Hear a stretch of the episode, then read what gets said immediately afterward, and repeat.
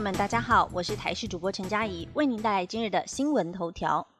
首先，话题来关心，堵得住郭彦军的嘴，堵不住我的。蔡英文脸书被灌爆，艺人郭彦军在脸书贴出这么多孩子就这样走，让行政院长苏贞昌斥责是不实谣言，要加以就责查办。对此，许多网友声援郭彦军，并且灌爆总统蔡英文的脸书。认为堵得住郭彦军的嘴，但堵不住我的。今天不说话，明天就说不了话了。这样子会不会被政府查办？而艺人郭彦军是在日前脸书发了一则贴文，只说目前的医院状况堪忧，提醒民众保持社交距离，好好防疫，也要爱护医护人员，向医护加油打气。但因为他附上的对话截图当中有出现小孩越来越惨，他说他行医以来是最惨的日子，看到这么多孩子就这样走的话语，因此遭到了网友出征。苏仁昌二十八号也表示，近期出现这种不实谣言，内容相近类似，都有类似的团体明显操作的痕迹，要加以就责查办，要国人别相信这样的假消息，也不要乱传未经查证的讯息。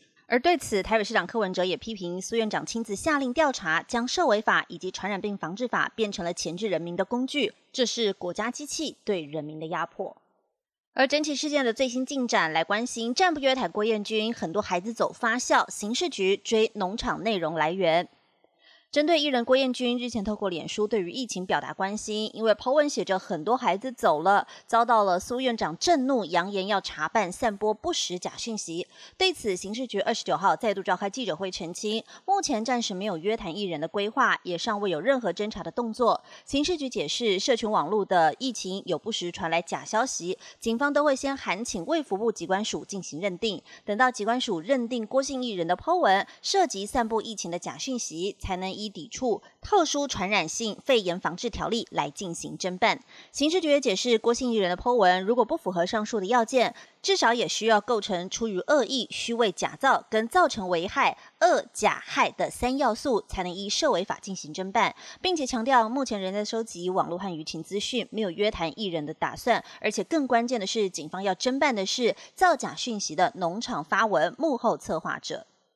马上来关心天气，今天飙高到三十六度高温，但明天雨区扩大，下一波全台变天的时间点也曝光了。把握好天气，气象局指出，在周一降雨范围会比今天来得更广。气象专家也提醒，在礼拜二滞留锋面接近，水汽增多，在各地局部阵雨或是雷雨的几率提高，午后也容易出现较大雨势。气象局表示，今天水汽偏少，各地大多是多云到晴，只有午后各地山区还有大台北东北部的近山区平地会有局部短暂雷阵雨，降雨范围不至于太广。不过要前往山区活动，仍然要留意午后天气的变化。而今天各地高温都在三十度以上，在中南部地区以及华东纵谷高温甚至来到三十三到三十五度，而各地早晚低温大约是二十三到二十五度。气象局也指出，到了礼拜一，封面移到长江口附近，各地大多是多云到晴，白天偏热，午后大台北地区以及东北部地区，还有山区的部分，容易出现局部短暂雷阵雨。到了清晨，南部因为盛行风以及陆风符合，有零星短暂阵雨，水汽较多，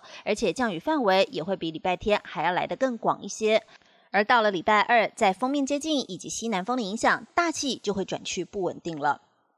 马上来关心国际消息，美国在向乌克兰军援射程直达俄罗斯的火箭系统，让俄罗斯外长震怒，西方全面宣战。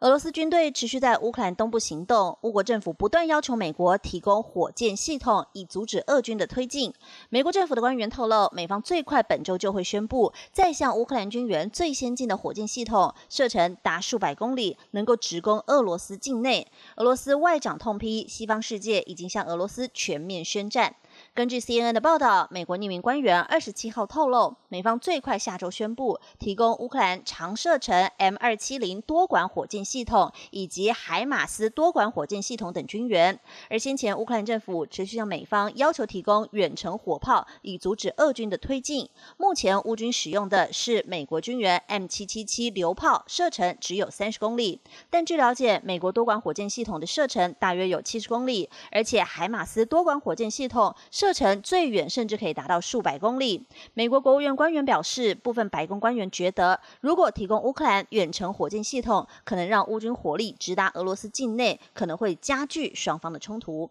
以上新闻由台视新闻编辑播报，感谢您的收听。更多新闻内容，请持续锁定台视各界新闻以及台视新闻 YouTube 频道。